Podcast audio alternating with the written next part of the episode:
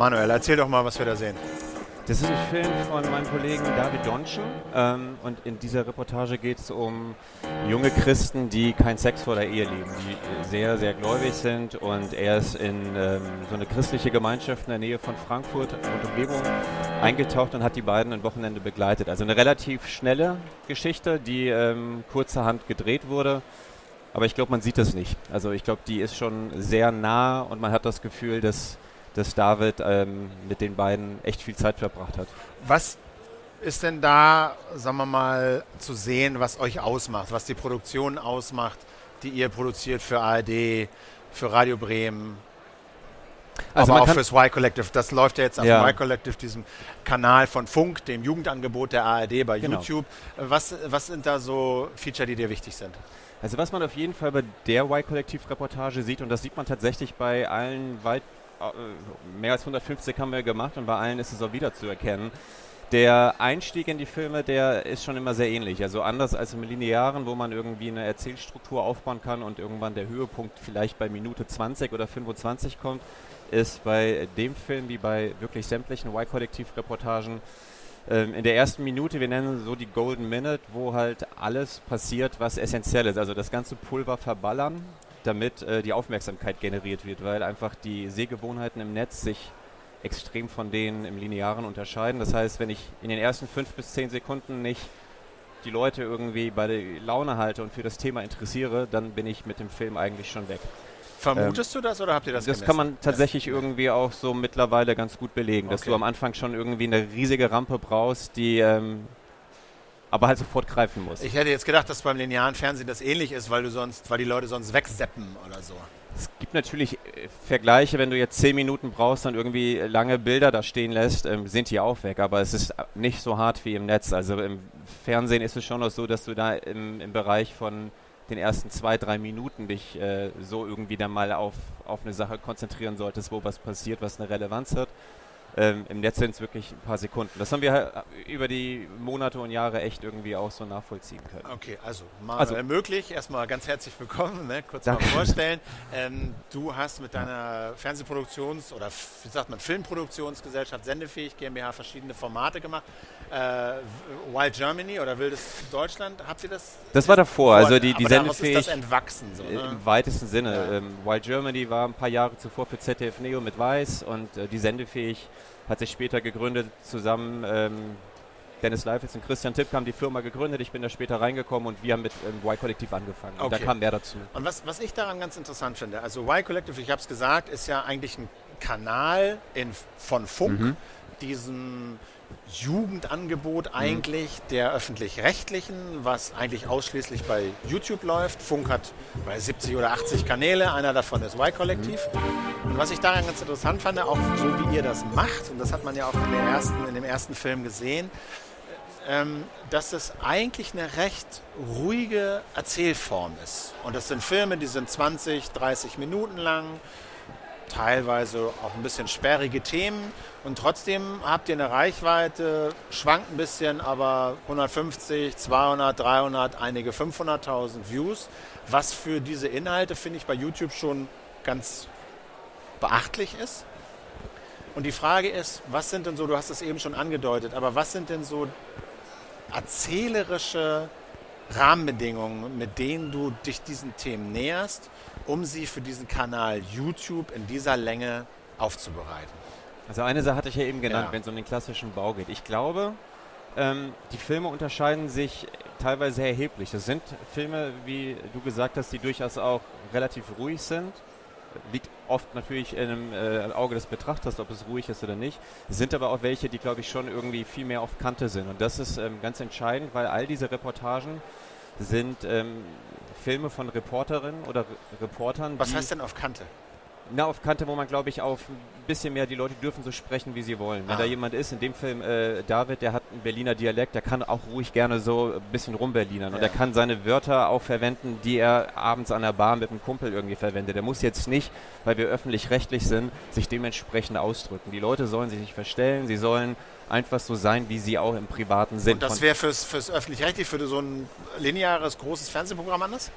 Mittlerweile ist es schon gut, aber ich kenne es auch noch als jemand, der, ich bin der Älteste bei uns in der Runde mit 40, arbeite seit 15 Jahren für die Öffentlich-Rechtlichen, komme vom Hörfunk. Ähm, ich kenne auch noch äh, andere Zeiten, wo ja. man durchaus auch so ein bisschen auf Dinge noch mehr geachtet hat. Und ich glaube, dieses Wort der Authentizität, was ja irgendwie mittlerweile auch so inflationär benutzt wird, ist aber schon irgendwie entscheidend. Und ich glaube, bei uns ist es insofern entscheidend, weil die Leute, die eben da die Filme machen, die Reporterinnen und Reporter, die haben da tatsächlich Lust drauf. Wir sagen nicht, du weißt du was, vielleicht machst du mal einen Film über das Thema, wir haben ja eine Recherche liegen, das würde schnell und gut gehen, sondern es ist in der Regel so, dass sie sagen, ich habe die Idee für diese Geschichte und ich muss das unbedingt machen. Und wir haben oft auch die Situation gehabt, wo wir dachten, das Thema ist so ausgelutscht, ehrlich, braucht keiner mehr sehen. Aber wenn du merkst, da sind Menschen, die dafür brennen und sagen, ich finde einen anderen Ansatz, ich kriege hier irgendwie einen neuen Blickwinkel, dann kann auch ein sehr auserzähltes Thema wieder total interessant sein. Und ich glaube, das ist so ganz essentiell, dass es im besten Sinne äh, Autorenfilme sind. Da macht jemand einen Film in seiner Handschrift und das trägt, glaube ich, sehr dazu bei, dass diese Filme sich unterscheiden. Ja, klar, es gibt mal qualitative Unterschiede. Wir arbeiten mit Leuten, die ihre ersten, zweiten Schritte jetzt auf dieser Bühne tun. Auf der anderen Seite haben wir Leute, die irgendwie schon ein ganz gutes Portfolio haben.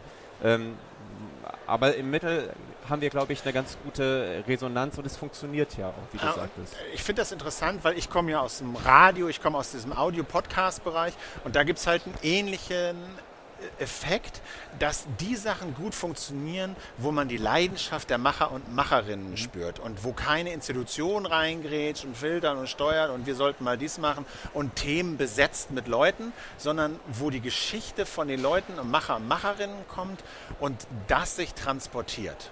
So, das scheint ja hier auch ein ähnlicher Effekt zu sein. Ne? Absolut. Ne? Also klar, du brauchst natürlich ein paar Parameter dahinter. Es ist natürlich wichtig, dass die Recherche sauber ja. ist und so weiter. Also das Handwerk ist wichtig und da Aber ist die Leidenschaft musst du spüren. Sonst die Leidenschaft muss man spüren und da ist auch so, dass das Große, was uns wichtig ist, äh, so eine, was, was viele, glaube ich, manchmal missverstehen, ist diese, diese subjektive Erzählweise oder einfach eine Haltung zu haben. Da haben immer noch Leute Schwierigkeiten, dass sie sagen, Haltung und Subjektivität hat im Journalismus doch nichts zu tun.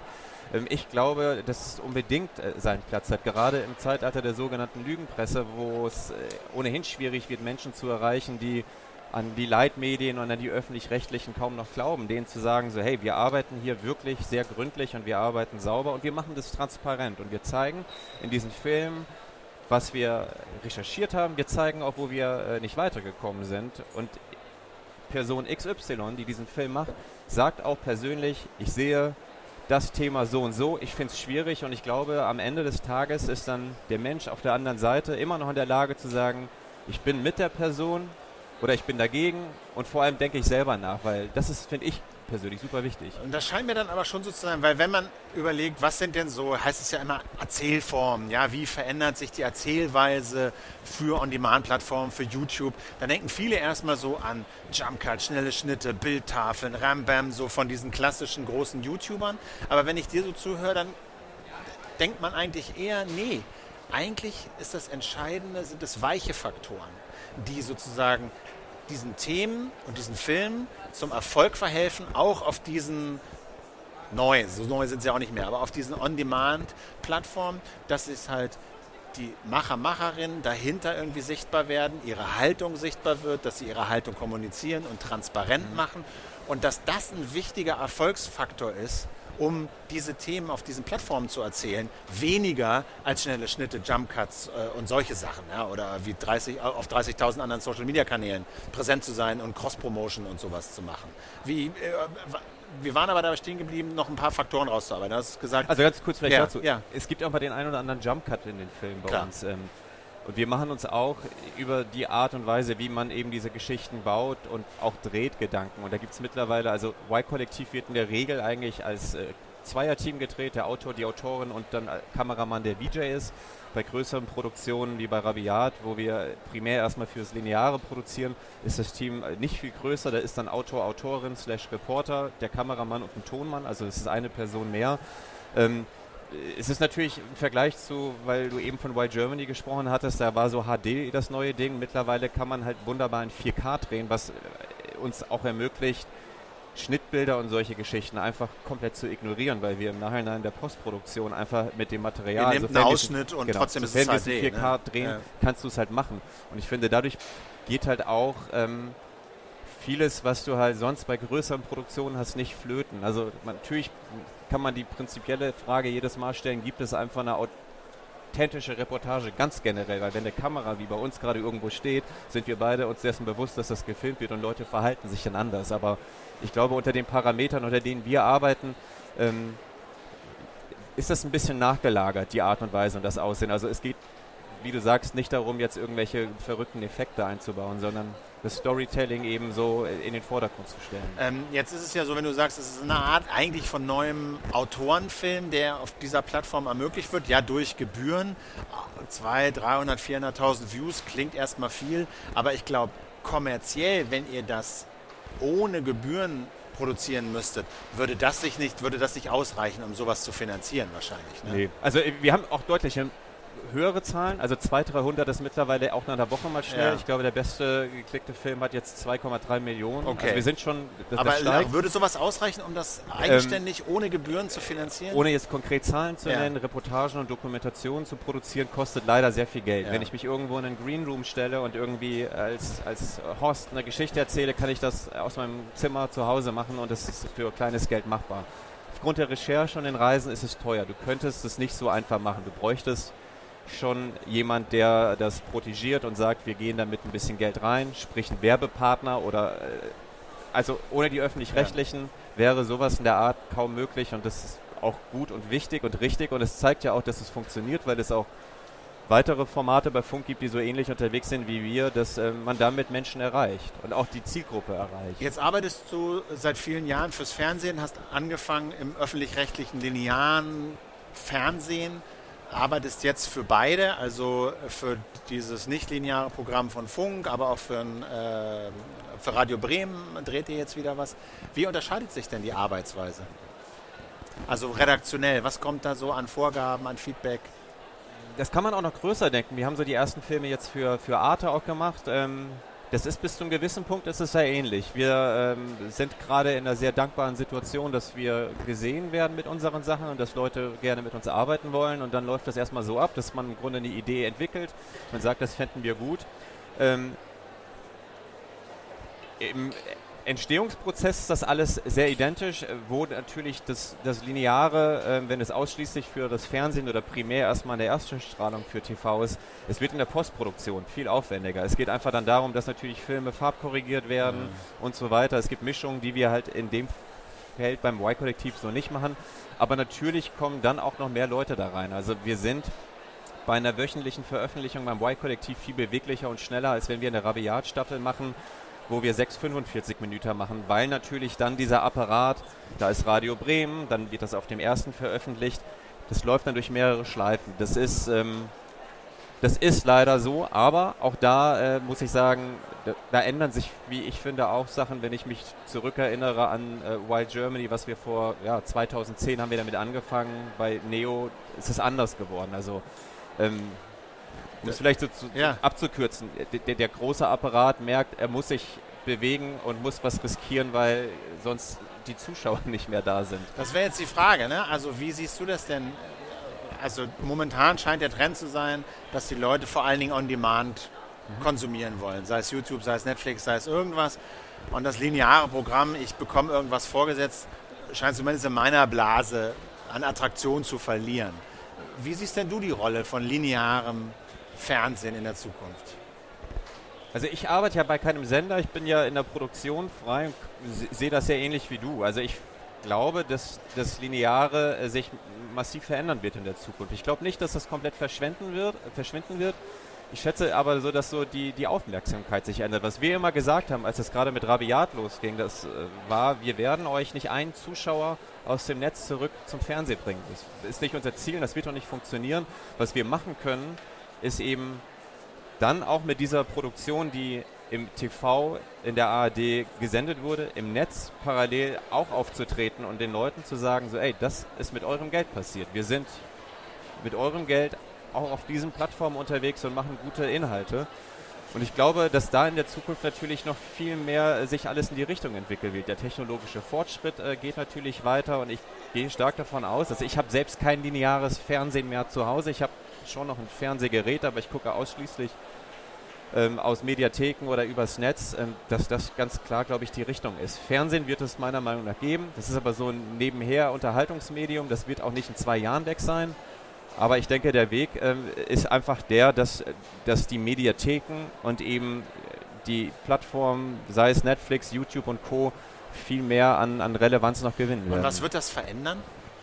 Also ich glaube, es wird ähm, insofern äh, die Diskussionen um, um die Gebührengelder mit Sicherheit weiter äh, vorantreiben und verändern. Es wird, glaube ich, einfach auch die Möglichkeit für ähm, Journalistinnen und Journalisten genauso wie für junge Filmemacher und Filmemacherinnen verändern, weil du natürlich verbessern oder mehr Möglichkeiten. Oder? Wie so oft ist es wahrscheinlich äh, in beide Richtungen. Du hast die Möglichkeit, dass du natürlich schneller gesehen werden kannst, weil du halt mit kleinen Mitteln was produzieren kannst. Ähm, ich sehe es aber auch teilweise besorgniserregend, dass äh, natürlich überall Einsparungen vorgesehen sind und jemand, der nachher Kamera macht und schneiden kann und dann vielleicht auch noch ähm, diese Geschichte geschrieben hat, nicht für drei Positionen honoriert wird, sondern vielleicht für anderthalb nur. Also das ist, ist es ist ja so oft nicht nur schwarz und weiß, es ist ja immer so dazwischen. Also ich, ich, ich finde es aktuell sehr spannend und es bietet äh, viele Chancen. Und ich glaube, da muss man versuchen, äh, mit einem positiven Mindset dran weil, zu gehen. Weil, weil, ich könnte mir ja vorstellen, der, sagen wir mal, der monetäre und ähm, verwaltungstechnische Aufwand, um ein lineares Programm zu stemmen, was ja. 365 Tage, 24 ja. Stunden am Tag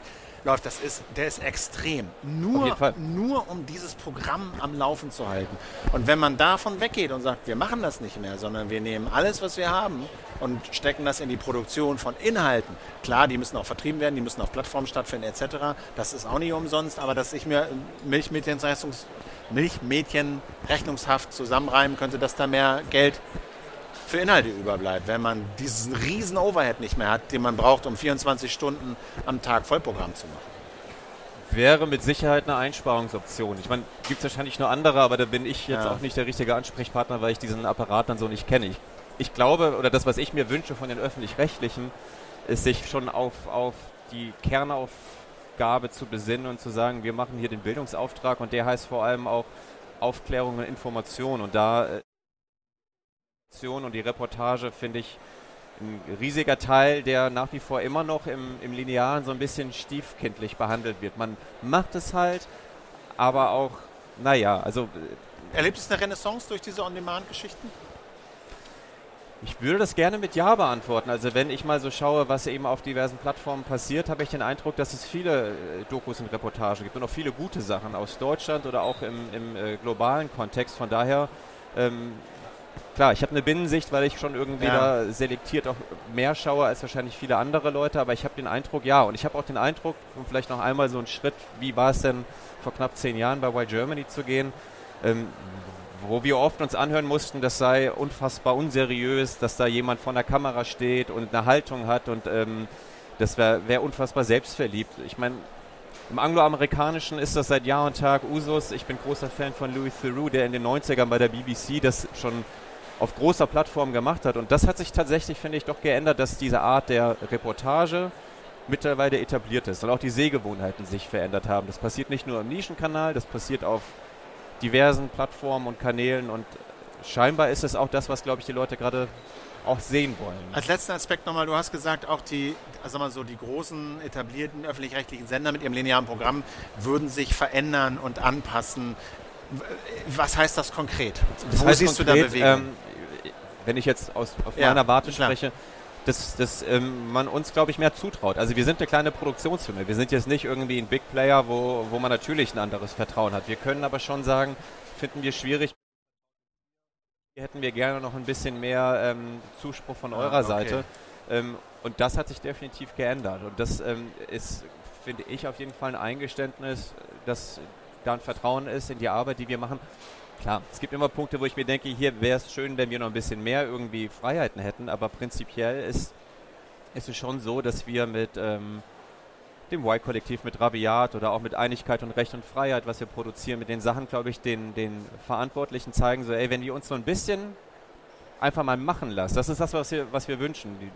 Einfach mal in unserer Blase, ohne das System zu arbeiten, dann wird das schon. Vertraut uns mal. Wie findest du das denn, dass das auf, einem kommerziellen, auf einer kommerziellen Plattform stattfindet, deren Regeln ja, ihr nicht beeinflussen könnt. Wenn die Algorithmen geändert werden, wenn, die, wenn, die, wenn der ganze Rahmen geändert wird, dann kann das sein, dass ihr von heute auf morgen Auf im Fall. Nirvana verschwindet. Ähm, das ist auf jeden Fall ein Punkt, wo sich natürlich eigentlich andere drüber austauschen müssten, die das äh, ermöglichen. Aber ich gebe dir komplett recht. Keiner weiß, wie sich Google slash YouTube vielleicht dann mal in einem halben Jahr positioniert und wo sie denken, äh, das ist gerade unsere Ausrichtung, der Algorithmus sollte jetzt vielleicht so und so funktionieren.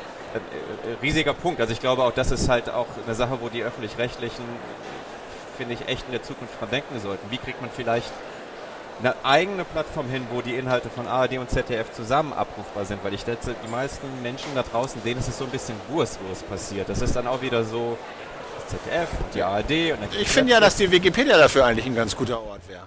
Also das ist eine riesen Webseite, kennt jeder. Die Lizenzen sind so, dass man es teilen kann.